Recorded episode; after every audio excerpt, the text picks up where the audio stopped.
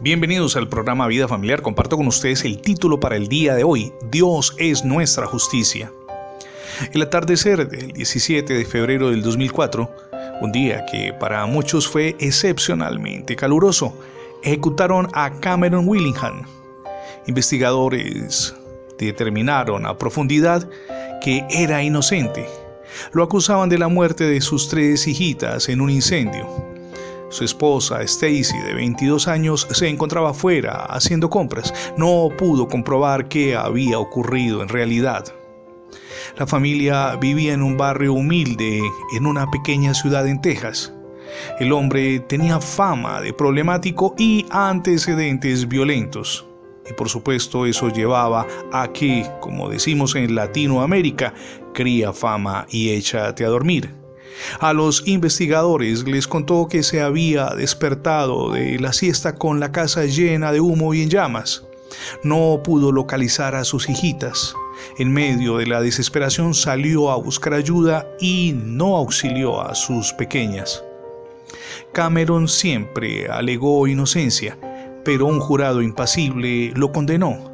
No escucharon sus razones. En su criterio todo lo inculpaba. Este mecánico, desempleado y de reacciones inesperadas, actuó de manera equivocada, no supo controlar sus emociones y haberse dejado arrastrar por el miedo llevó a que lo inculparan de asesinato múltiple y lo condenaran a pena de muerte. Sin embargo, luego de su deceso, se comprobó que era inocente. Cameron siempre lo dijo. Ahora, piénselo por un instante. ¿Le ha ocurrido alguna vez que lo acusaron de algo de lo que usted era inocente?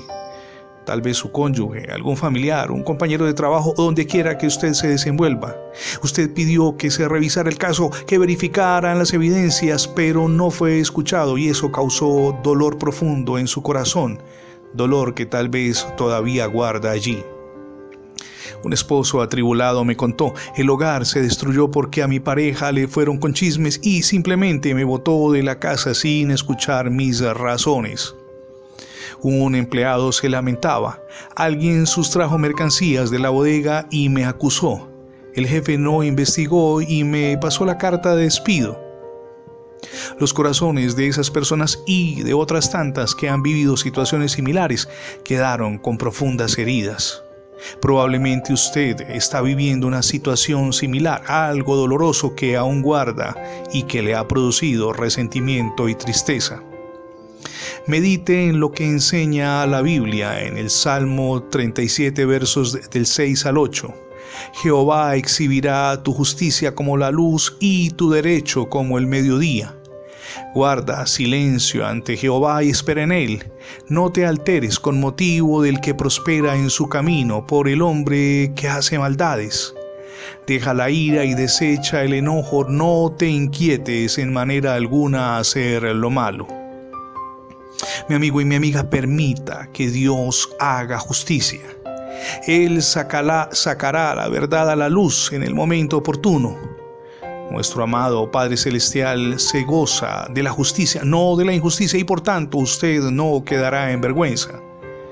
De la mano con esa decisión muy importante es que perdone a quien le ha causado daño. Pídale al Señor que traiga sanidad a su vida interior. Él lo hará solamente cuando perdonamos. Somos verdaderamente libres. Desde la misión Edificando Familias Sólidas deseamos invitarlo para que le abra las puertas de su corazón a Jesucristo. Permita que Él transforme su vida personal, espiritual y familiar. Gracias por escuchar las emisiones diarias del programa Vida Familiar. Si por alguna circunstancia no ha podido escuchar las anteriores transmisiones, simplemente ingrese la etiqueta numeral Radio Bendiciones en Internet y de inmediato tendrá acceso a más de 20 plataformas donde tenemos alojados nuestros contenidos digitales. Mi nombre es Fernando Alexis Jiménez y antes de terminar deseo invitarle para que se suscriba a nuestra página. Es facebook.com barra inclinada programa Vida Familiar. Muy sencillo facebook.com barra inclinada programa Vida Familiar. Dios les bendiga hoy, Rick.